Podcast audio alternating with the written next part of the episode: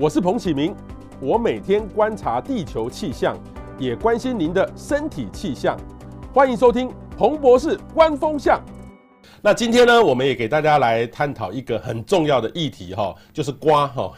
瓜那不厚吼，人心是欧贝吼，这个是我从小都听到的话，所以我呢，我们今天呢要特别呃来访问到我们的好朋友哈，就是台北医学大学附设医院的消化内科专任的主治医师方冠杰方医师，方医师你好。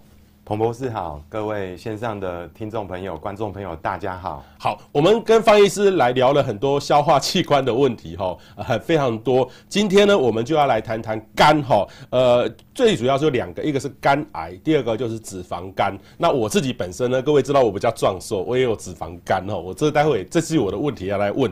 那但是呢，现在呢，其实肝癌呢，已经从十大死因的，以前我记得是第一位，现在变第二位了，但是发现的晚。然后它的这个死亡率还是蛮高的哈，我们到底怎么办？怎么样去提早发现呢？另外一个呢，就是脂肪肝是几乎是每一个人都会发生的问题哈，呃，很像不是胖的人都会，其实一般人都会有脂肪肝。然后而且呢，三个人就有一个人有脂肪肝，所以我们到底呢，怎么样来呃面对这个脂肪肝哈？因为我们脂肪肝又不是没平常没事看自己的肝厚不厚哦，很少会看得到。所以呢，我们今天特别呢，呃，上次我们请方医师来跟我们讲到。胰脏好跟胆，我才知道还有肝胆相照哈，胆胰哈跟肝的关系，所以今天呢，请各位呢把节目存下来。或是分享，让你的朋友知道，因为呢，很多朋友真的不知道怎么样保护自己的身体哦，所以我今天准备了很多的一系列的问题，也欢迎大家呢留下各种的问题，我们会统一哈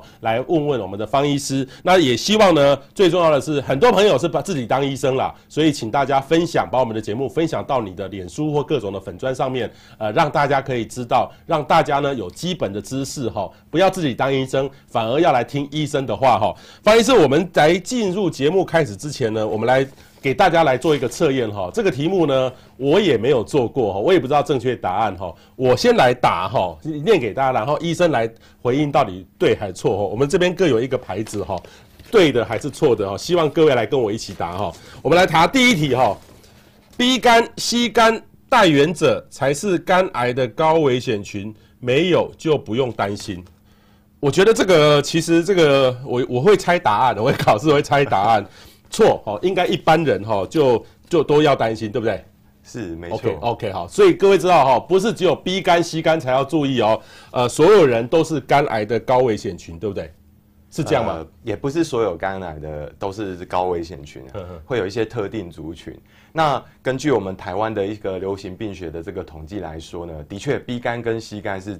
呃，肝癌的主要的族群，好，那分析来讲，B 肝是占所有呃肝癌族群的大概百分之五十，哦，就是说每两个肝癌的人呢，有其其中有一个会是有 B 慢性 B 型肝炎，那其呃另外还会有这个三成左右的肝癌患者呢，他本身是有这个慢性 C 型肝炎的，那这样加起来呢，大概就有呃七八成呃的肝癌 cover 七八成呃肝癌的族群了。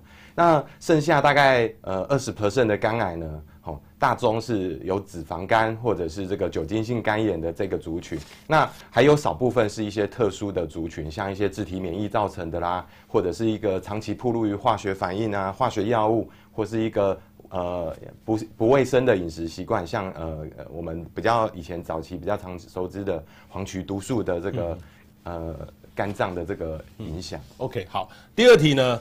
慢性肝炎会变成肝硬化，最后变成肝癌。肝癌只要在肝硬化前阻止，就不会变肝癌。这个吼，我我我我真的我不大会答呢。但是我知道这个慢性的肝炎，好，慢性的肝炎很像慢慢发展，应该就会慢慢变硬哈。但是我觉得应该不跟肝癌应该是两件事吧，所以我答我答叉，这对吗？这一题大概就是呃，应该要举圈跟叉之间，真的哦，真的哦，呃，有部分是对的，有部分是也有部部分的情况大概没有办法完全吻合。这不是三个阶段，慢性肝炎变肝硬化变肝癌，不是、呃、不是这样。我我举一个例子，像我们比较常见的这个慢性肝炎来讲，我们的 B B 型肝炎，我们其实是可以跳过这个呃，我们所谓的肝病三部曲，它可以从这个慢性肝炎不要经过这个肝纤维化、肝硬化，直接。发生肝癌哦，所以其实有一些我们可以看到有一些呃很年轻的呃肝癌的患者，他本身他不知道他有 B 肝，然后他也没有症状，然后他也没有去做追踪，他但是他不舒服的时候，有临床症状的时候，他一去医院，医生就跟他说：“哇，你的肝肿瘤长得好多，好，已经很末期了。”大概就是呃类似这样的情况。嗯嗯，好。第三题呢，胖子才会脂肪肝，我可以打叉，因为我有遇到过瘦子，对吧？哈，是对，好，这个答案是不一定是只有它是。呃，脂肪肝不一定是胖子的专利。OK，脂肪肝有可能会得到哦，瘦子也可能会得脂肪肝了哈，所以请大家注意哈。我自己的习惯，待会我问这个问题。我自己习惯是 哦，有一次我去终于面对了去照这个脂肪肝，医生说你就有脂肪肝哦啊，脂肪肝要怎么样？我后来我怎么做呢？我我少吃水果，以前我爱吃水果，觉得吃水果是最健康的。是。后来医生跟我说，我们台湾的水果都太甜了，没错。你少多少一点食物的摄取，哎，就有好一点点。是是这样吗？没错吧？呃，没错。其实有很多个部分，彭博士说的没错哈。大部分的脂肪肝有呃很大的一个比率是跟我们的生活习惯还有饮食所造成的。那少吃糖分其实就是呃对抗脂肪肝很大的一个关键。嗯嗯。所以少吃水果，少吃碳水化合物，少吃这些呃含果糖太多的饮料，其实对脂肪肝的避免呢是很很有效的。OK，好，第四题呢？脂肪肝是肝在慢性发炎，我觉得这个怪怪的哈，但是我我觉得这个脂肪的意思不是胖而已，而是说这个脂肪必须要维维系它的正常，所以我觉得它应该也是一种发炎的方式。我答对，呃，这个大概 定义上不太那么明确，不是那么明确。OK OK OK，对，一般我们讲的脂肪肝要把它拉出来，就是所谓全呃全名应该叫做非酒精性造成的脂肪疾病。哦，脂肪肝脏疾病，哦，那它分几个阶段，哦，如果说呃我们的这个肝脏里面呢都被这个脂肪细胞所堆积，这个然后也没有产生发炎，也没有产生任何临床的不舒服感觉，哦，这个叫做单纯的非酒精性的脂肪肝脏疾病，脂肪肝哦，但是当我们追踪或者是这个脂肪细胞堆积越来越多，然后到一定的比例，甚至在我们的肝脏发生发炎反应的时候，这个叫做非。呃，我我直接讲讲简单一点的名称哈，这叫做脂肪肝造成的肝脏发炎。OK，好，OK，它还是会造成纤维化、肝硬化，甚至产生肝癌的哦。嗯嗯嗯，OK，好，所以哦，各位终于理解了，这个不是那么一分二的问题哈。这个我觉得医生很好玩，我女儿也给我一些她的作业给我答，我也是常常答这样，可是他们就只有这样，只有这样哦，很难答哈。第五题，脂肪肝、糖尿病、三酸甘油酯高的。有罹患肝癌的风险，这个其实其实是混在一起的。但是我的答案，我的答案，因为我我以前以前我没有糖尿病了哈，但是以前我年我那个不注意身体的时候，我的确这个脂肪肝、三酸甘油酯也很高，可是也没有人跟我讲到我会有得肝癌啊，所以我答叉，对吗？这个也可以说是对了啊，是对的，哦，我又答错了。就是我们如果排除刚刚讲的这种呃病毒性造成的肝炎，像 B 肝、C 肝，哦，或是喝酒造成的这个呃那个脂肪肝之外呢，我们大部分的脂肪肝主要。呃，有呃研究觉得是说是跟这个胰岛素的抗性有关。那我们身体如果发生胰岛素抗性呢，其实跟很多的代谢症候群都有关。所以刚讲的这个糖尿病啊、三酸甘油脂、血脂异常啊，其实他们都在一起的时候都有挂钩哦。所以如果你发生脂肪肝或者是合并这些慢性疾病的时候，其实就是会增加肝肝癌的风险哦。OK OK，好，第六题呢，肝脏有再生功能。哦，等于是在回复的哈，肝硬化可以逆转，我觉得这个是不行逆转，因为这个跟这两个是一样的哈。我觉得这题哈，呃，第六题哈，应该是错的哈，我觉得是错的啦哈。那肝脏呢有再生功能，脂肪肝可以逆转，我觉得这是这是对的。医生是这样吗？这两题看。呃，所以第六题彭博士是答对的吗？错的，这是错的。OK，我先回答第六题。第六题答案其实现在是应该是对的啊，真的哦。对，对 呃。我们以前早期医学界认为呢，如果你的肝脏已经发生这个肝硬化的情况，其实你的状况是不能逆转的。哦，因为我们根据医学上的定义嘛，你肝硬化理论上就是我们的肝脏细胞已经受损，破坏破坏到已经没有任何的功能了，然后就像石头一样硬邦邦的，所以基本上好像我们认为说肝硬化好像就没有救了。哦，但是后来的呃医学。研究呢，像我们现在比较多的 B 肝、C 肝，哈，甚至是酒精肝，我们都有发现说，诶，我们在治疗这个慢性肝炎之后呢，这个。呃，我们的肝细胞呢，竟然有这个回春逆转的这个状况。好、哦，像我们现在呃，国建局也大力推动，我们政府也在推动这个呃，二零二五年呢，在台湾要把这个 C 型肝炎赶出我们呃的慢性、呃、国病啊的国病的之列之中呢。嗯、那我们在治疗这个呃吸肝，我们用两到三个月的这个口服抗病毒药物之后呢，哎、嗯，这个患者吸肝 C 型肝炎好了，我们同时也发现他的这个肝硬化。哦，肝纤维化的程度也跟着变好了。那以前早期，哦，呃，医学没那么发达的时候，我们要怎么知道这个病人的肝硬化程度？我们就是要用这个肝肝组织切片。哦，那时候的病人很辛苦，就要呃呃，医师就要做一取一段的那个肝脏组织，然后去看哦。肝硬化的程度，但现在有很多这种非侵入性的检查，哈，其实是可以取代这样的肝切片。那我们在这个治疗完 C 慢性 B 型肝炎、C 型肝炎之后，我们发现，哎，这些患者的肝硬化竟然也变好了，嗯哼，所以其实目前来讲，哦，这个肝硬化是可以逆转的哦，逆转的哦，这个是跟以前一二十年前的概念观念不观念有点不太一样，观念不太一样哈。那第六题应该是这个对的吧？就是第六题，第七题就是。脂肪肝可以逆转吧？这个应该是对的吧？这题就是对的哦，这是对的，没没没错哈，没错，这个真的是这样哈。这个脂肪肝的问题，我们待会再统一回答了哈。好，我们先跟大家看来看大家的问题哈。陈君君说方医师好帅哈，方医师既年轻又专业哈。我们每次他来的话，我们节目呃收视率都非常高，所以请大家多分享出去，让你的朋友知道。呃，要问听医生的话了哈，不要自己当医生了哈。这个瑞说哈，Ray Patrick 瑞说脂肪肝好像大家都有。比例有多高啊？呃，比例其实蛮高的。嗯，好，那曾经有一个蛮有趣的一个研究，就是这这是国外做的，就是他在呃，就是已经过世的人的身体去做解剖，然后去看。哦，那一他们发现，赫然发现，其实像我们目前流行病来讲说，流行病学来讲说，这个脂肪肝的好发率大约是三个人就有一个人嘛。哦，但是他发现其实更更高，哦，大概有八十五 percent 左右的人在。呃，就是那个研究里面哈，他去做尸体的解剖之后，他发现其实是更高的比率。嗯、那但对于一些比较瘦的人呢，他发现其实哎，也有大概将近呃两成到三成的人，其实看起来瘦瘦的，但是他也有脂肪肝的问题哦。嗯嗯嗯。所以这个脂肪肝其实不是。呃，比率真的还蛮高的，但是的确也不是每个人都有啦。OK，好，谢明晃说吃盐酥鸡会得脂肪肝，这应该是还是油的问题吧？吃太多油的问题吧？饮食的问题，饮食的问题，有有可能会比较，有可能比较，但是不能够那么绝对。对，对对。OK，好，这个呃，朋友体重不到四十公斤也是脂肪肝，所以有瘦的人也有可能会得脂肪肝啊。哈。有可能。那譬如问到，睡眠不足会得肝病吗？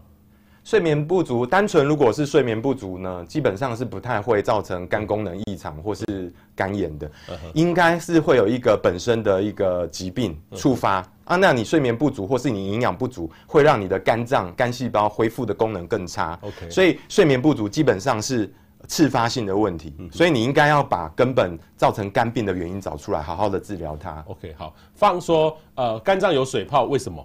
肝脏会有水泡啊？呃，肝脏有些人在做超音波的过程中有发现一些病灶。嗯嗯、那肝水泡其实呃是肝肝呃在肝脏在做呃检查中间有时候会发生发现的一个病灶。嗯、那我们对于肝病灶呢，有分良性病灶跟恶性病灶。良性病灶肝水泡是其中一个。好、嗯，那。其实实际的原因还是不是太明确，但是大部分还是认为是跟胚胎发育的过程中出现一些错误。那有的人是到了年纪哦，譬如说某个年纪之后，这个肝水泡突然出现哦，这个只要追踪就好。如果没有太大变化，譬如说你这个水泡太大，或者是个数变太多，或是合并一些感染哦，不要去撞到破掉，这个都是追踪其实就可以了。OK，好。例如说严重倦怠不吃保肝片都会觉得很想睡，这是有肝的问题吗？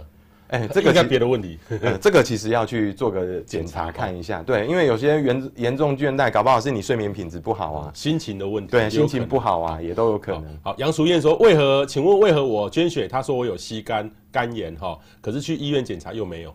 哎，这个是一个蛮好的问题哦。像我们一般现在目前来检测这个 C 型肝炎的方式呢，其实呃，我们都是测这个 C 肝的这个抗体。嗯、那 C 肝抗体是一个很没有很没有什么用的这个抗体。嗯、我们一般认为呢，我们暴露到病毒之后，我们身体会产生一个反应，产生抗体去对抗这个病毒嘛。嗯、哦，但是 C 肝呃 C 型肝炎呢，它的这个抗体只是一个哨兵，就是说我我我我的我的这个 C 型肝炎。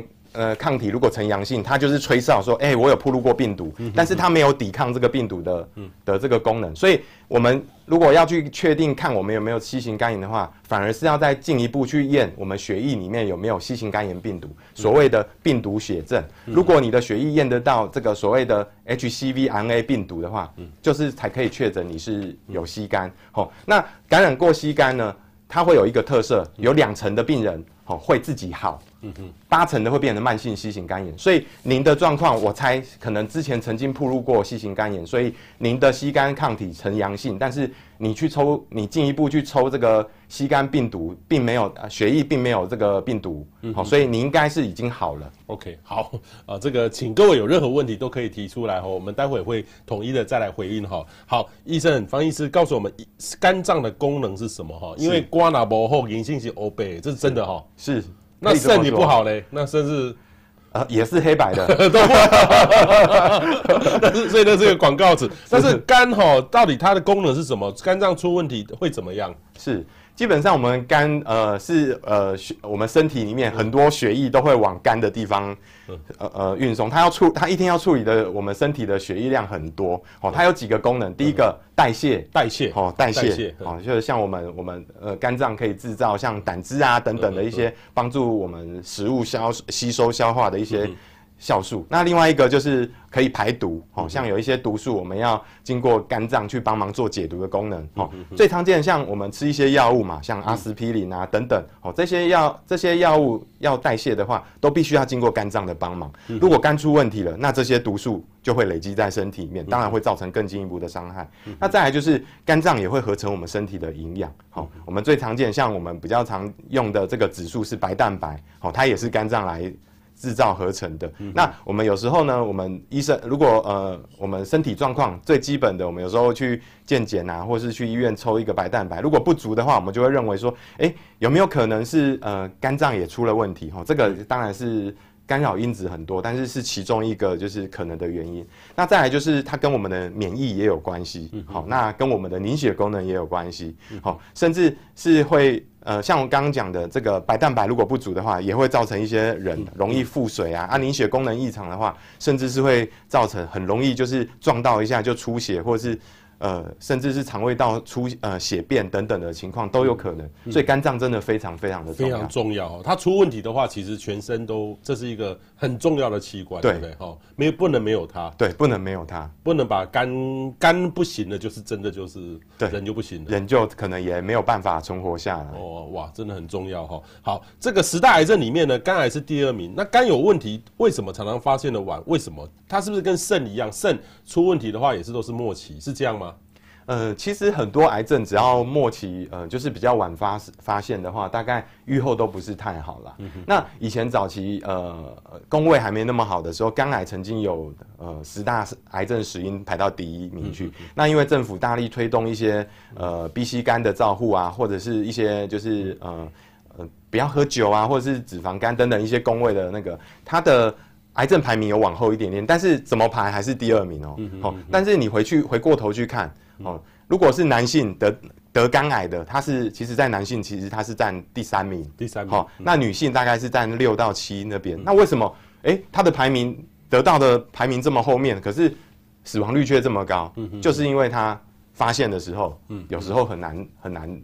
很难去处理，都已经比较晚了。嗯、那我们台湾有一些医学中心曾经做过国人的一个报告，嗯、哦，像我们比较常用的这个肝癌分期是、嗯、呃来自西班牙的一个巴塞隆纳分期。哦，对于比较早期癌症可以做根除性治疗的，这个是巴塞隆纳的第零期跟第 A 期。哦，我们这是属于比较可以做根除治疗的。哦，那国人发现的时候，大概只有两成到三成的人是可以做根除性治疗，就是可以把它治疗好。然后跟他说：“哎、欸，你的肝癌已经治疗好，是痊愈的。嗯、但是其中的七成到八成，基本上都是比较中晚期的肝癌，嗯、那这个大概就是要跟这这个疾病一直抗战下去，嗯哼，所以预后都会比较差。OK，好，所以请大家多注意哈。那肝的症状会常常会跟胃起这个混淆哈。肝病、胃病要怎么分？肝肝是在哪里？是身体都会在哪里？基本上肝脏就是在我们的右上部分，右上部这边。对这边。对，然后它的下面就是我们上次讲的这个胆囊的。对对对对，所以我们说肝胆相照，相照就是它是呃都在右上面，都在。哎，要要坏一起坏。对，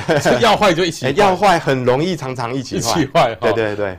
哦，所以要好就会一起好。哎，要好比较容易一起好，也不见得啦。这个就是肝胆相照，古人真的很有意思哈。是。那肝病跟胃病基本上还是可以分得出来哈。呃，基本上如果其实很多疾病哈，如果这么好分的话，有些疾 就不用医生了。哎，也就是说你也不会有时候拖到很晚的时候才去看医生。嗯哼。好，那你可能就自己当医生，但是也有一些人是说，那我就自己去拿药，然后就会这样子，哎，呃，吃个止痛药，症状被压下来之后，哎，下次再发现的时候，搞不好就已经很很严重了。那所以这个动作其实是非常 NG 的，要非常注意。那一般来讲，我们就以解剖学的位置来讲，我们的胃是比较偏我们的中上腹的地方，哦，那我们的肝当然是右上腹的地方，那这个是位置的地方，呃，去区分啦。但是你说，呃，我右上腹痛绝对就不是胃痛嘛？这也倒未必。好，但是我们，但是肝病的确是比较难分。为什么？我们刚刚有讲说，这个肝其实是一个无声的器官，它不会痛，它不会痛，它不会痛。对，它你它的它的。这个器官的内部其实是没有任何神经的，好，但是它的外包膜其实是有一个有神经的，好，甚至是外面才有神经。所以当你说你要呃等到肝病痛哈，有时候往往都这个都太严重了，哦，甚至是已经都出现黄疸啊，肝脏功能已经都已经不好到一定的程度，甚至腹水都出来了，这个才才知道。所以肝病比较容易是没有症状的，那胃病当然就是呃你要呃。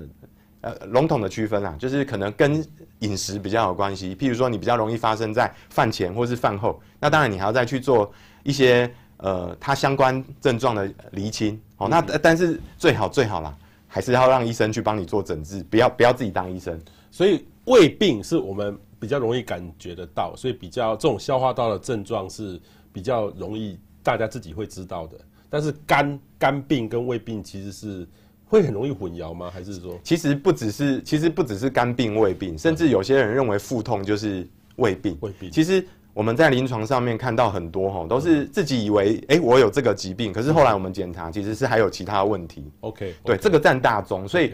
嗯，真的有问题，或者是已经造成你生活上的不适，或者是不会有临床症状，就一定要千万要赶快去就医。OK 哈，请大家注意哈，所以肝病跟胃病是不一样的，它是属于一种消化道的，这都是消化道的症状啦，但是其实很容易混淆哈。所以医生你会建议说哈，怎怎么样知道自己有没有肝脏的问题？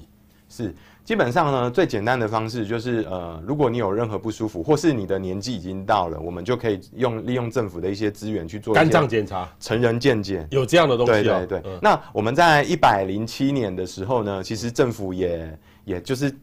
有这个决心要大力扫荡这个慢性呃肝炎的部分，所以终身其实是有一次的机会是可以跟这个成人健检去做这个 B C 肝的检测，B C 肝的检测，对对，是可以呃，就是不用自己出钱，然后政府帮你出钱去验，所以其实是可以可以那个，那但是它的条件是四十岁以上啊或。民国五十五年以后出生的，好，但是有些人其实不太知道，他们有呃，我我临床上有一些人是他去捐血，然后捐血车跟他就是寄个报告给他，跟他说，哎，你可能罹患 C 肝，所以你不能捐血这样，然后后来又才才来整间处理的这样。嗯嗯嗯。好，那这个 B 肝、C 肝的代原者，这还要担心肝癌吗？哪些人是肝癌的高危险群？因为我刚才问过说，为什么叫 B 或 C？难道有 A、B、C、D、E 吗？真的有吗？是，这什么意思？是，其实我们的肝炎有分好多种哈，比如说 A 肝啊、B 肝、C 肝、D 肝跟 E 肝，是这些是比较常见的。那每一种肝炎呢，呃，我们这边刚讲的这种 A、B、C、D，其实就是呃针对某一个某一某一族群的特定的这个病毒性肝炎，他们都是属于病毒哦。好，那 A 肝有 A 肝的特色，像 A 肝。大部分是粪口传染，好，所以它跟 B、C 肝就是不一样，哦，像我们的 B 肝跟 C 肝是透过，医生你说粪口是什么意思？粪口就是透过食物啊，或者是接触到不洁的东西，哦，或者是粪便，好，经由这个口腔，然后进到我们的消化道去做感染。OK，这叫粪口传染。粪口感染。对，哦，譬如说比较常见的，以前早期呃台湾呃有一阵子，如果公卫那个时候不是做卫生不是做的那么好，哦，那有一些食物的保存或者是，嗯、然后吃完之后就哎急性呃 A 型肝炎，拉拉塞，拉肚子、腹泻、恶心，哦，那甚至黄疸的产生，哦，肝功能爆表，哦，然后因为这样的来就医的都有，但是 A 型肝炎呢不用太担心，如果说你好好的治疗支持性疗法，危险期度度过之后呢，这个肝功能下降、黄疸啊、腹水那些都处理完了，哦，这个。肝脏是会恢复的，它不会变成慢性肝炎。好，但是 B 肝、C 肝、猪呃 D 肝呢，基本上是会转成慢性肝炎。那 E 肝也是粪口传染，跟刚刚的 A 肝一样，这个就是呃它也是急性肝炎。哦，所以如果要比较担心。呃，有可能会转慢性肝炎的是 B 肝、C 肝还有 D 肝。嗯哼哼哼，B 肝、C 肝、D 肝，所以哇，真的好厉害哦！这个那么 那么多种哈。好，肝癌的筛检要怎么做哈？你刚刚有特别提到是四十岁以上。然后要多久去做一次这个检查？因为因为像我们其实知道说大大肠这个直肠癌，我们都会去做这个检查。其实健保有基本的这个方式，我们要我们要懂得善用这个健保的资源来保护自己啦。因为各位不要觉得帮健保省这个钱，因为你如果这特别不注意，没有善用这个资源，到时候你得了大病反而损失更多啦。哈。健保要付出更多。那这个肝癌的筛检是对象跟频率大概是怎么样？是。呃，其实目前肝癌的这个筛检跟频率呢，我们还是要区分一些区块啦哈。比如说，你是不是一个高风险族群的得到肝癌的人？好，那我先讲一般人。譬如说，假设你没有 A、B、C，所谓的 A 就是 alcohol，你有没有酗酒的行为啊？或者是你没有 B 肝，没有 C 肝？医医生，你说的酗酒的行为是多久？每天喝就是酗酒？呃，对，一一般他们其实有做一个统计啦哈。如果呃，我们以国民健我们以国民健康署署给我们的一个建议，嗯，好，我们呃必须要很惭愧的的承认，哦，就是说一个饮酒到底喝多久会产生这个肝病？其实目前因为没有人会把这个实验做在人类身上，大部分都是一些动物实验，或或是一些回溯性的一些报告，哈。那一般呃，我们目前国建局的建议呢，大概我们。男性呢，会建议每天不要超过两个当量哦，就是不要超过两罐啤酒。两罐啤酒。对的的那个啊，之前好像在节目也有稍微讲说怎么样怎么样算算那个，算有兴趣其实是可以回去稍微看一下。那女性大概是不要超过呃一一罐啤酒，当然有一些场合是可以有一些呃我们说通融啦哈。那也是也有一些文献是指出啦哈，如果说你每天呢，像男生每天如果喝。四罐啤酒，也就是你是接触四个单呃单位以上的酒，那女生大概三个单单位以上的酒，那你每天这样喝哦，哦，那如果你喝连续六到八年，那你得这个肝硬化的风险会比平常人多很多。哦，我的印象小时候就是有些人哈，这可能是事业上的失失意啦，或是家庭什么就喝酒，对，喝酒喝，呃，以前最便宜的喝米酒啦，现在应该很少人会喝米酒了，是。是，但是就喝酒喝喝喝啊，喝一喝我就听说是肝硬化死掉，那那种是真的对不对？是真的，是真的，是真的，对。对，好，所以请大家注意，就是喝酒要喝的，但是这个频率是是成人就可以有健检，就有这个机会。我去挂你的门诊，说我要做肝病的筛检嘛，肝癌的筛检。基本上，如果你说要做要检查的话，这个还是属于一个健检的部分。部分对对，在临床上面来讲，呃，成健成人健检是健保是有 cover 的，但是那种是仅限于，譬如说你一般的肝功能、肾功能。哦，一般的检查，它不会特别去帮你排一个什么超音波或什么的。好，但是刚刚讲的就是，如果你是呃呃，就是四十年以上，呃，四十岁以上，然后五十五十五年次，那个以前的人，哦，其实你是可以。呃，趁着这个去做成人健检的这个时候，有一次的机会去测你有没有 B 肝跟 C 肝。嗯嗯、但是超音波的话，理论上如果你要在我的诊间用健保资源去帮你做检查，那个大概还是要有一些临床症状，或是医师高度怀疑你有一些肝病需要做排除。嗯，好、嗯。但是呃，给建议的话，我会建议，如果说四十岁以上你开始要做这个健检的时候，其实你可以呃先做一次影像。学的检查，哦，至少你大概会知道你目前肝脏的状况是怎么样。好，那如果都没有问题，那你可能四十岁，好，到五十岁左右，你可能每三年追踪一下就可以了。嗯，好，但是你如果超过五十岁或五十五岁以上，嗯，你可能我会建议就是每年要定期追踪，每年要定期追踪哈。所以我们看网友的问题哈，B 肝、C 肝带原者的筛检频率跟没有带原者的多久就要做一次筛检，应该是不一样。B 肝、C 肝是要频率比较高吗？多久一次？基本上哈，如果说你去检测一次，如果已经确定你没有 B 肝或 C 肝的话。嗯呃，你不需要常规这样子一直验哦，因为我们呃，台湾其实是蛮幸福的啦哈，在民国七十五年以后呢，对于呃所有的这个新生儿，其实都有施打这个呃 B 型肝炎的这个疫苗哈，然后跟这个那一百零八一百零七年，呃，我记得好像是一百零八年七月以后出生的，哈，我们以前早期是只只有对这个高风险哦 B 肝的妈妈，哦，去。的小朋友出生的小朋友去施打这个免疫球蛋白跟这个疫苗，现在是，你只要是表面抗原测测出来是阳性的，你就可以打，嗯嗯嗯，就就可以呃施打这个疫苗。那以前早期是是对这个表面抗原阳性又是 E 抗原阳性才才去做施打，所以越来越多的公卫政策其实是对这个 B 肝的呃预防哦，其实是很有效的。但是我们比较怕的是对于。B 肝因为有分 E 抗原阳性跟 E 抗原阴性，对 E 抗原阳性的这个患者，所谓 E 抗原阳性就是说它的传染力比较高，复制能力比较高。哦，这一类我们还是有发现有一定比例的呃妈妈传给小朋友。嗯，好，所以目前来讲，我们大大部分哦年轻人产生的 B 肝都是 E E 抗原阳性的这个族群。那四十岁以上，刚讲四十岁以上那个大概就是在施打疫苗前的那个世代。嗯，好，那个世代。慢性 B 型肝炎呢的族群大概占我们台湾族群的大概八成到九成，其实很高哦。OK，好，那有一些人其实只是呃肝功能 OK 的这个慢性带原者，就是说他他肝功能一直都很好，他也没有临床症状，他也不知道自己得 B 肝。我们有时候临床医师是比较担心这个族群。嗯哼哼哼。那那种 B 肝 C 肝，假设他有 B 肝 C 肝，我跟他要是。喝杯水不小心碰到，我会被传染吗？呃，理论上是不会啦，不会哦，理论上是不会。就是像刚刚讲，B 肝、C 肝基本上都是血液传染、体液传染、体液传染。对，就是要有一些呃，譬如说你去输血啦、哦、手术啦.或是 B 肝就是呃，透过这个胎盘妈妈传给小朋友，哦、嗯，或是早期的那个刺青啊，就是。刺青师傅以前那时候那个针头可能呃呃以前没有那么干净，对对对对，好、嗯嗯，这才比较有。那夫妻要是太太有先生也会有喽？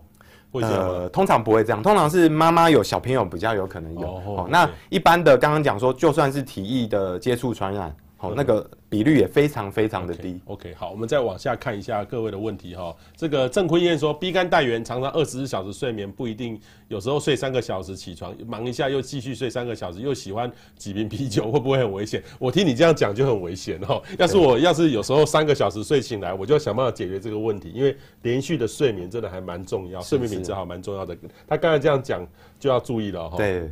非常要注意，非常要注意，要去搞一些检查。譬如说什么食物会伤肝，待会我会问，应该是黄曲毒素哈。但除了那个之外，我妈妈倒是会给我一些菜，说，哎、欸，这个你平常那么忙哦，吃这个菜够瓜，然后或者是有一个听说人家说蚬精够瓜，一堆够瓜的东西，吃什么东西会不好，什么东西会好？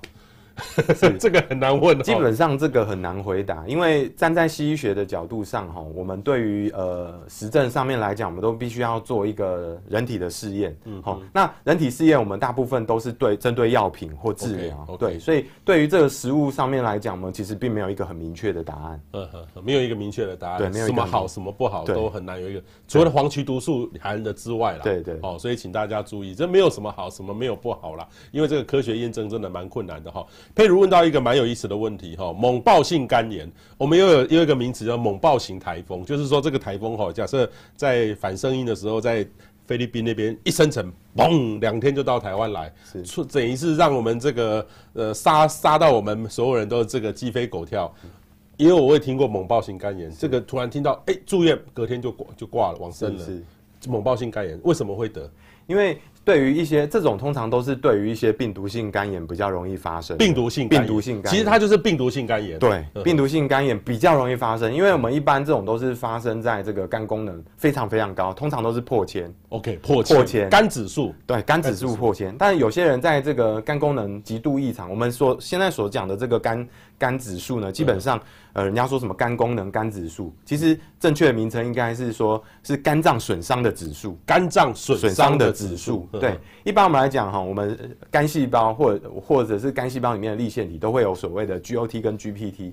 那这个东西在我们正常肝里面是存在的，但那 GOT 更麻更更更广泛哦，它不只是在肝细胞哦，它还可以在譬如说我们的肌肉、心肌啊、骨骼肌哦，这些其实都会有。所以有时候我们这个肝指数高的时候，我们就要先看说它是到底是哪一种肝指数，是 GOT 高还是 GPT？那它大概还有临床上一个什么样的表现再去做评估。哦，那一般来讲，哦，这种脓包性肝炎大概都是破千，然后可能都是合并一个病毒性肝炎。好、哦，那有时候可能是 A 肝，有时候 B 肝、C 肝，哦，那就要看你是本本身的状况是什么。譬如说，假设我们问起来，哎、欸，你刚刚刚好有一个旅游史，你可能去一些呃卫生习惯不是那么好的地方，那你吃了一些不洁的食物，那刚好那个食物里面有这个 A 肝感染，你我刚我我们刚刚提过嘛，它是透过食物来传播。那你回国的时候突然来一个哦，譬如说恶心呕吐，然后甚甚至是呃呃是眼白啊，皮肤都变黄了，那。这个当然就是一个很很强烈的这个状况，更厉害的话，可能在这个急性肝脏呃发炎的时候，还会造成肝衰竭，甚至这个意识都会损呃丧失。嗯嗯，嗯还有就是刚刚彭博士有讲，嗯、甚至会有生命危险，这都有可能的。OK，所以有时候我们去外面吃东西真的要小心，尤其是不干净的地方。像我以前要是去一些出国，都会去很注意去选餐厅，有时候觉得说那个地方。就会那个，我就不真的就是宁愿饿一下哦，或者回到旅馆去泡泡面也也好，因为有时候是不是拉不是拉肚子而已，而是我有听过这种猛暴性肝炎就吃坏东西，所以请大家特别留意哈。接下来呢，我们完整来看脂肪肝哈。不过我们先回答的土豆的问题，土豆回答的问题很有意思哦，问题很有趣，脂肪肝是脂肪裹在肝的外面。还是塞在肝的组织里面，哇，这个好有意思哦！这个就是我们要来问医生的，来完整介绍脂肪的问问题哦，请大家哈，呃，有任何问题都可以提出提出来，我们继续的让大家听下去，然后等我们医生再请医生来我全回答全部网友关于脂肪肝的问题哦。他刚才问到这个脂肪肝的也是我的问题，我心里面想象是脂肪外面包一层的这个肉，那个脂肪在里面是这样吗？呃，基本上。呃，不太不太是不不是这样，对对对，基本上我们的大家可以把那个我们的肝细胞想成一一小格一小格，然后大家聚在一起，哦，然后这些单位呢形成一个我们的肝脏的这个组织，好，所以呃肝我们的我们的一般我们正常人其实大家不要把脂肪肝就是污名化，其实我们正常的所有的。呃，结构都还会多多少少一定要脂肪嘛？对你，你说，哎，一整个肝脏完全没脂肪，那反而是有问题哦。所以，我们正常的这个肝脏的脂肪，大部分大概是占我们所有肝细胞里面的三到五 percent，这个算是正常的。正常的，三到五 percent 正常。正常的。那对于这个呃比较病态性，我们说轻度呃，开始我们临床上面讲的这个脂肪肝，是指大概你的肝细胞的五 percent，这个才算。好，那有一些有一这个这个这个这个是指重量哦，重量重量哦，就是呃肝的重量，然后跟脂肪的重量哦五 percent 以上，这个定义是脂肪肝。但是还有更更精确的定义哦，这个就是病理学家的定义，因为早期我们测这个脂肪肝或者是肝纤维化、肝硬化的工具没有那么多，那时候很多的那个肝病患者都被抓抓去做那个肝。肝切片，好，然后那时候就有定义说，在病理学家取了这一段肝切片之后呢，他在显微镜下看，哦，这个肝肝，因为我们肝细那个脂肪细胞在显微镜下看起来像空泡状，这个空泡状就是脂脂肪细胞的样子，哦，如果占这个显微镜里面的百分之十以上，嗯嗯，它就是有脂肪肝，嗯嗯嗯，对，所以理论上呢，这个并不是说，嗯呃，肝外面包一层油，这叫脂肪肝，其实是。我们脂肪跟肝细胞是混在一起混在一起的，那这样对肝很很不好，对不对？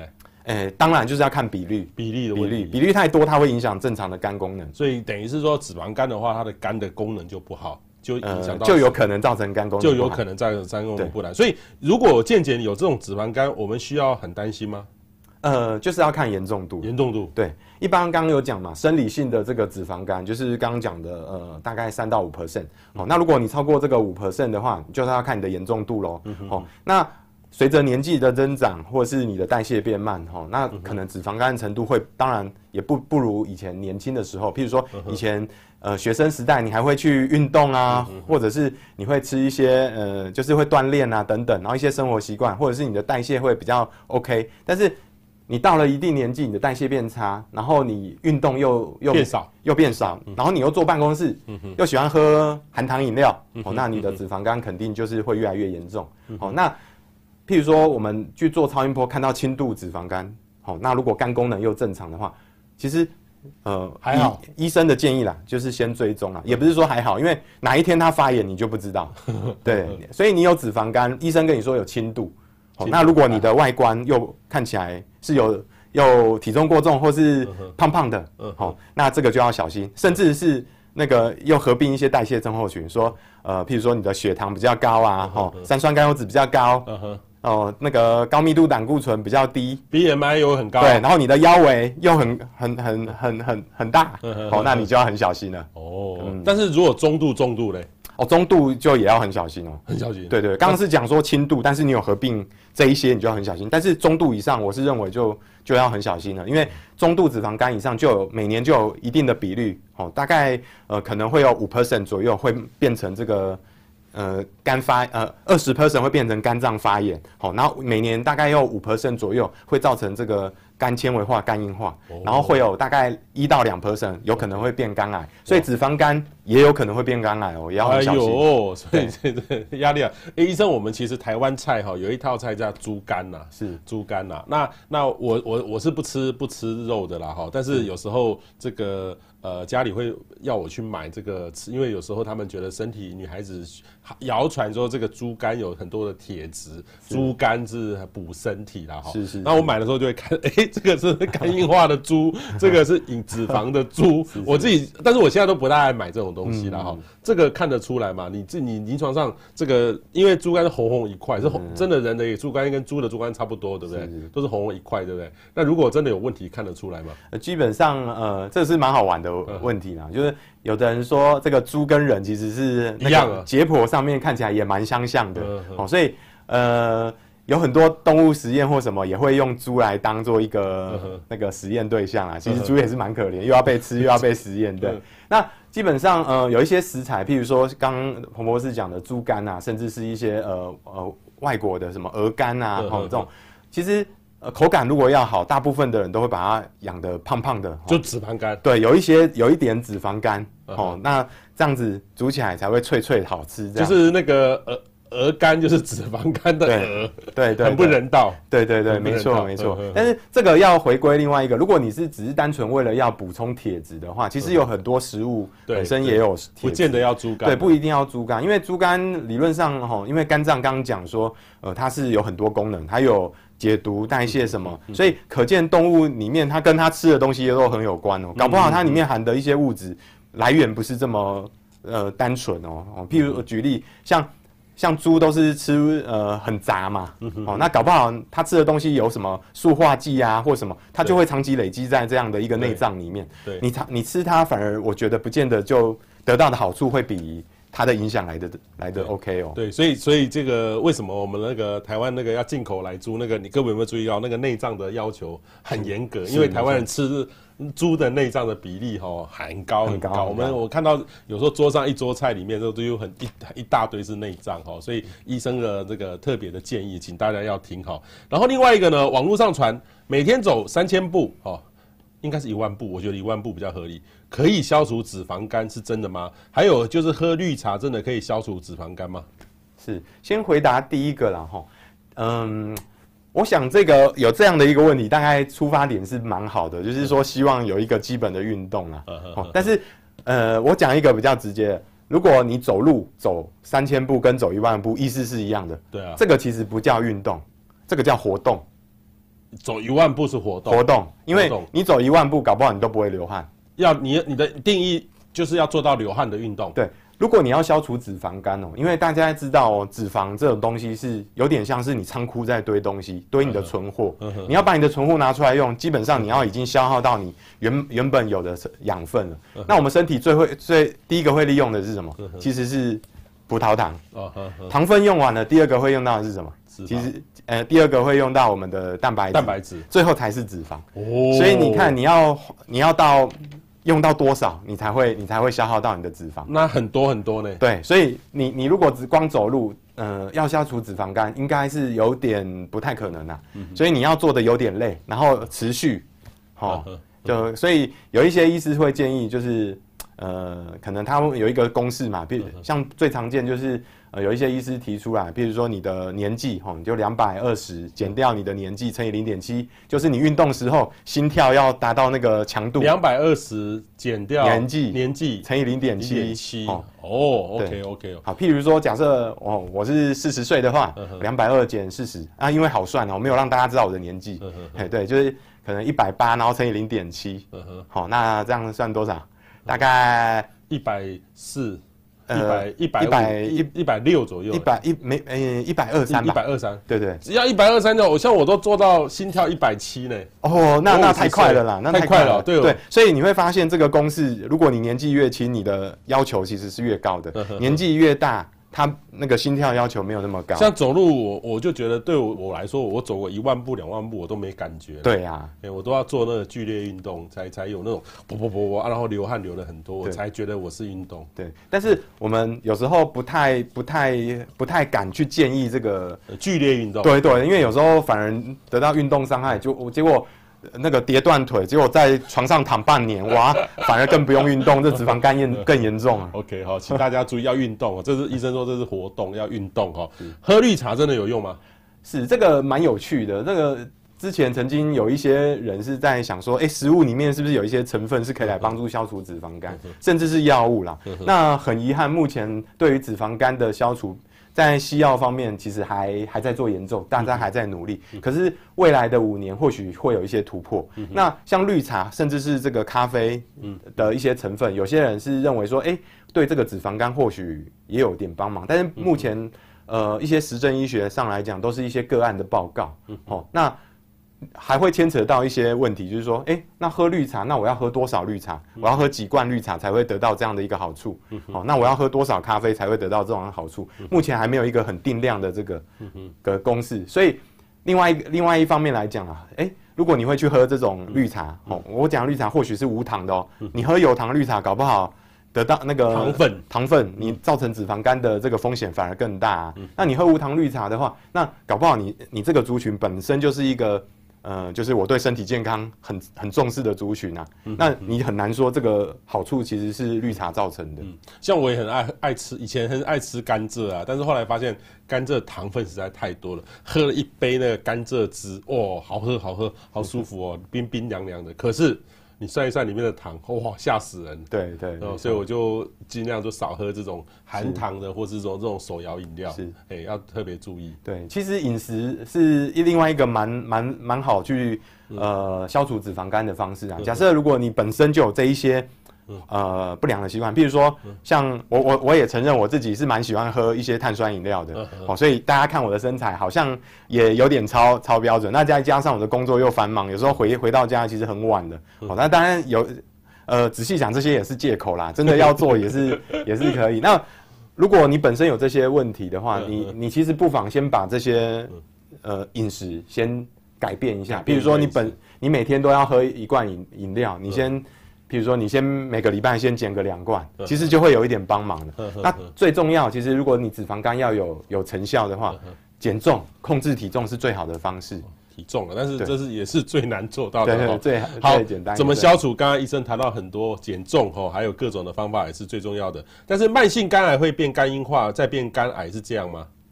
呃，基本上如果说照传统的这个我们呃讲的这个肝肝病三部曲啊，哈，呃，就是如果是这边是针对这个脂肪肝来讲的话，的确就是当我们的脂肪细胞在我们的肝细胞里面堆积到某某某某某种程度，哈，比如说刚讲的五五五 percent 以上，那五 percent 到十 percent 可能就可以定义一个轻度的脂肪肝，那十 percent 到这个呃十五 percent 或许就是中度，那三十 percent 以上大概就是很危险的，好，那。你当你的脂肪细胞堆积的越多的时候，你肝脏发炎的比率就越高，哦，就容易造成你的肝指数异常。那这时候呢，因为你的脂肪可能不是一两天造成的，所以你的肝功能可能会起起伏伏。那肝脏受损之后呢，也有可能再度修补。那我们的肝肝细胞里面其实是有一个星状细胞，哦，它在这个肝脏发炎的时候，它会去做这个贴贴贴，就是修复的动作。它其实就有点像是像是我们大楼里面墙壁在漏水，哦，他看到这边漏水，我就去油漆油漆油漆给他补个墙。哦，那但是这个补墙到底有没有这个防防漏水的功能呢？完全是没有，它只是外观看起来好像正常，就像我们这个有时候受伤嘛，哦，我们跌倒受伤划破了，那我们大家会看到这个疤痕组织，这就是那种胶原蛋白，但是这种胶原蛋白基本上是根本一点功能也没有。那久而久之，如果你的肝哦持续长期的在发炎，然后受伤又修补又形成疤痕组织。久了就变纤维化、肝硬化，嗯，然后就是变成肝癌，哦，就是所谓的肝癌三部曲。嗯，肝癌三部曲。对，请大家注意这段话哦，你们回去再听一次哈，很重要。坊间很多过刮保健食品是不是真的有效哈？怎样推荐？怎么样来过刮哈？刚才医生我记得你跟我讲过，这个是要研究证实的，但是就是一种保养品而已，对不对？是，呃，我我。这个应该不牵涉到打广告啦，因为我是没有特别去针对什么样的食品。不过大致上，我们现在坊间的一些呃，我们说的这个保肝食品啊，吼，既然它叫食品，在规范上面，它其实还是不属于药物，就食品。对对，食品对，没错。那我们对于这个我们说的固肝、固肝啊，或是这个保肝，我们。一般来讲，我们对西医来讲，就是要看到疗效嘛。你有疗效，它有变好了，我们才会跟你说，诶，你要去服用这样的一个东西。那对于这些保肝食品，大概不外乎是一些维他命 C 啊、维他命 E 啊，或或是一些氨基酸。那不不会炎这些东西，其实对我们的肝脏是非常非常必须的东西。必须的东西。对，所以。呃，我倒认为是呃，当你身体如果有缺乏这些东西，你去补的时候，它可以维持我们肝脏肝功能一个很好的一个功能。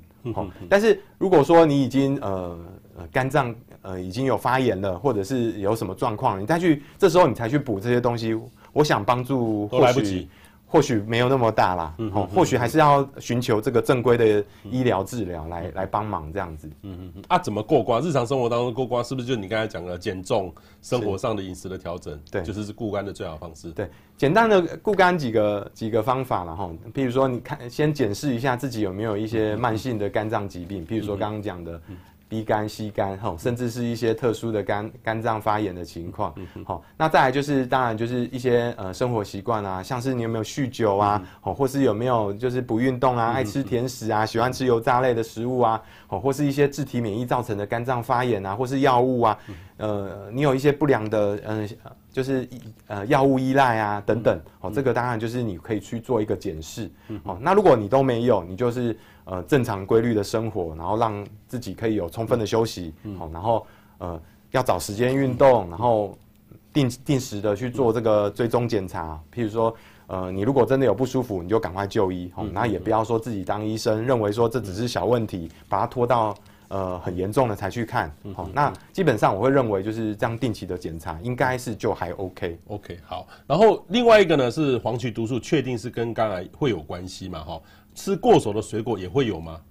或者过熟的水果有可能有黄曲毒素，然后导致肝癌吗？这真的可以这样说吗？是，基本上呃，水果来讲啊，呃，产生黄曲毒素应该是属于比较少见的这个个案。对，花生啦，对，对花生，花生啊，五谷类的这种在呃可能早期那种卫生条件不好，对，卫生条件不好，或者是真空或者是防潮的条件不好的情况下，那这一些食物呢，它呃发霉了哦，它有这个黄曲菌哦，产生这个黄曲毒素哦。导致的这个肝癌。啊，黄曲毒素本身就是呃，因为它这个毒素的产生呢之后呢，它需要做跟这个肝脏的酵素去做代谢，那产生的东西呢，基本上我们又代谢不掉，那它又会造成我们的身体的一些基因啊 DNA 产生突变，哦，就容易产生肝癌。嗯嗯，而且还不止肝癌，这个黄曲毒素跟一些胃癌、肾脏的癌症其实都有关系。OK，黄曲毒素真的很重要，所以大家吃东西要慎选了哈。我们来看网友的各种问题哦，我们还有几分钟的时间哈，呃，看各位问题哦，我们可能快一点点的时间哈，请呃医生简单的回答哈。长期有熬夜需求，容易得到肝癌、肝炎或肝癌吗？如果是的话，熬夜需求是不能避免的时候，该用什么样的方法来解决？好，医生。是，基本上基本上刚刚有已经有提过，前面已经有网友有在问这个问题了。单单就熬夜本身其实是不会造成的，对，要不然很多学生他要熬夜考试，那。每个我们门门诊也没有看到很多，就是学生来，对，也没有看到要联考。他年轻啊，他年轻啊，对对对。但是的确是没有，所以的确没有。对，所以的确像这种呃会造成肝病啊，或者是肝脏发炎，其实本身应该还会有一个本身的一个问题存在，反而是应该要把那样子的一个问题找出来。那充足的睡眠跟充足的营养，还有规律的生活，基本上是让你的肝肝细胞恢复到正常的一个很重要的条件。哦，所以。这个时候，你应该要去寻求医师的协助，然后把你的生活调整回来。OK，好。呃，凯西西说，脂肪瘤的形成原因也和脂肪肝一样嘛？还有脂肪瘤哦。是，其实这边的脂肪瘤应该是跟脂肪肝不太一样。OK OK，, okay 因为脂肪瘤其实也不只是会长在肝脏，它也可能会长在身体的任何地方。对，对，好。土豆说，一喝酒就会脸红，是肝不好吗？是。一般来讲，其实就要看一下，呃，酒精代谢的整个途径了哈。我们知道酒精，酒精，酒精基本上我们它的化学就是酒那个乙醇嘛。那乙醇在我们肝脏代谢会透过两个酵素，一个是那个乙乙醇去氢酶，它会变成乙醛，然后还有再变成乙醛，再经过乙醛去氢酶变成乙酸。好，那有的人认为容易酒醉是这个乙这个乙醛呢、啊。在身体里面待的时间太久了，哦，它会造成这个脸部的潮红，哦，我们说的也容易酒醉，哦，那亚洲人大部分都是属于这个族群比较多，好，所以呃，喝酒大概还是要适量就好了，适量就好哈。阿令说，身体健康检查照超音波说脂肪肝太厚照不到肝，那还有什么方式检查？因为我有听过这样的嘞，是真的有厚到这么地步哦。呃，的确会，因为其实我们做超音波哈，大部分还是用靠靠机器的这个呃。侦监侦测啦，那机器我们我们知道嘛，我们用仪器去监监测的话，就会有误差，就会有很多干扰，哦，这个是难免的。那尤其是对于那种比较肥胖，哦，皮下脂脂肪又很厚，他做超音波的时候已经被皮下脂肪干扰，然后又又又要再照内脏，然后内脏里面脂肪又很多，哦，这时候又更不好检查。这时候我认为啦，哈，假设你去抽血看肝功能，如果还算正常的话，我我反而是认为你应该要先。看看指数有没有其他的一些像刚讲的哦，代谢症候群，比如说你的其他的血脂啊、三酸甘油脂啊、胆固醇啊，哦，血糖有没有异常？如果有哇，那我觉得你还是要赶快去处理这一方面的问题。那如果你的肝功能或上述讲的这些检测都正常，我觉得最重要，你反而是要先去做体重控制，还有饮食上面的一个解释检视，而不是说一定非得说啊，我要去做一个高阶的检查，或电脑断层或核磁共振，因为。呃，我们其实，在医疗上面，如果你没有特殊的理由，或者是很很高度怀疑啦，我们大概不会把这些高呃比较，因为你做电脑断层也是会有显影剂的铺路嘛，等等的，你我们也不希望说，因为为了检查造成你身体额外的负担。嗯哼，好，譬如说抽血指数要做哪些检查，就可以知道有脂肪肝。基本上单单抽血要看脂肪肝没有那么直接，要看脂肪肝最快的方式，其实排个超音波看一下就知道。廖心玲说，生酮饮食吃很多油会导致脂肪肝吗？是，基本上哈，生酮饮食呃，其实生酮饮食跟那个低碳饮食，它有它自己的专有名词的定义。一般低碳饮食就是把这个一一整天的这个饮食的含碳量减到十 percent，但生酮饮食更严格，它是降到五 percent 以下。哦，但是呃。呃，我们发现呐、啊，哦，生酮饮食就是说，呃，当我们这个全部都是脂肪的时候，我们的这个代谢过程中会产生这个酮酮体，好，那我们用我们的那个身体去利用酮体的这个东西去去呃把我们的脂肪肝消掉。的确哦，如果有些人是用这种快速的减肥法的时候，这个脂肪肝会变得更严重哦。所以减重的过程中，我觉得我认为啦，你应该是要去找呃专业的减重医师去讨论。OK，然后去帮你量身定做你的减重计划。OK，好。阿玲说，前不久去肝胆肠胃科追踪检查，医师说我有重度脂肪肝跟水泡，请问还可以如何保养？其实刚刚有讲过了，是就是水泡还好啦哈，但是就是是就是平常要做定期的运动等等啦哈。好，看各位还有没有任何的问题哦，再往下拉看看。好，空空说健康检查报告结果写中度脂肪肝，这样算是严重吗？要追踪是。基本上中度脂肪肝，我就认为呃要注意要小心了，因为超音波虽然说有一些主观的成分在，但是轻度跟中度理理论上应该超医生看起来应该还是有临床上面的意义。所以如果你是中度跟重度的话，我就我是认为你应该该要很积极的。嗯、哦，这边稍微提提一下这个减重的重要性。如果你是单纯的轻度脂肪肝，肝功能正常，我是认为你可以先。定期追踪就好。那如果说你已经到中度脂肪肝，然后合并你这个肝脏以肝功能异常，已经有这个脂肪肝肝炎的产生的时候，我认为你减重应该你给大家一个目标，你的减重其实是可以减本来体重的七 percent，意思就是说你原本一百公斤，你只要减七公斤变九十三公斤，你的肝脏发炎的程度就会进步，你的肝功能下次可能就测会正常。那如果说你已经有这个肝纤维化、肝硬化，哦，那你减重要更更进一步更积极，你要减原来体重的十 percent 哦，这个纤维化、肝硬化会进步到一个等级。那如果说你只是一个单纯的呃肥胖，然后那个有脂肪肝，那你减原来体重的五 percent，相信对大家都会有益处的。嗯哼，好，他们是说如果检查出来有脂肪肝，但其他指数正常，平时感觉有上腹胀胀，有需要进一步治疗吗？假设如果这个呃不适感已经影响到你的正常生活了，嗯、就应该要就医。OK，那如果说你还可以忍受，当然就是定期追踪检查。嗯、好，西昌说五十五岁中度脂肪肝要做如何运动呃才能降低脂肪肝？其实医生有说过要做有流汗的，哈，有点累的，也有一点累的动作做哈。Albert 说肝硬化一定会变成肝癌吗？哈，刚刚有特别讲过。小吴说，请问什么为什么会肝实质病变，肝脏表面粗粗的？哎、欸，这个问题好深哦。是。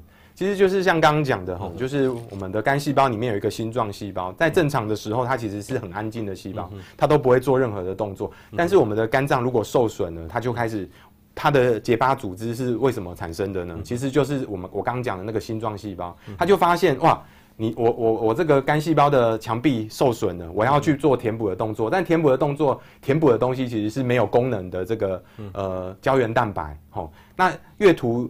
越涂越多的时候呢，这个结疤组织越来越多，这个肝脏就越来越硬。那肝脏越来越硬，它就开始变形，哦，就是表面会粗粗的、凹凸不平，哦，这个大概就是呃有点纤维化的样子。那更厉害的时候，它其实连那个肝脏表面都都已经变得粗粗，然后凹凸像颗石头，硬得像个石头，那就是肝硬化了。OK，好，K，Carol Caroline 哈说，我前阵子某爆性肝炎，幸运的出院了，后续要如何保养呢？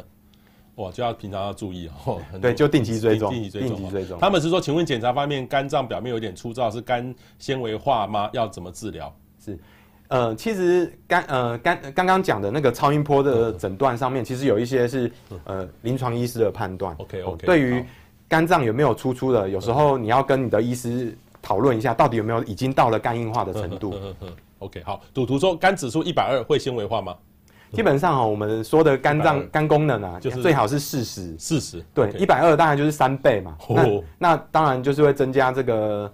肝发炎，哈，当然也会有肝纤维化的风险。Okay, okay. 那赶快就医吧，赶快就医吧，请大家注意哈。今天呢，我们非常谢谢呃方冠杰范医师哦，带给我们这么多，我们一系列的哈谈我们这个呃这个消化整个内科的部分，也希望大家回过头来看我们的内容，呃，看好医生的这个呃如何来判断这个东西哈，不要自己当医生，相信专业人的话哈。谢谢方医师，谢谢，谢谢。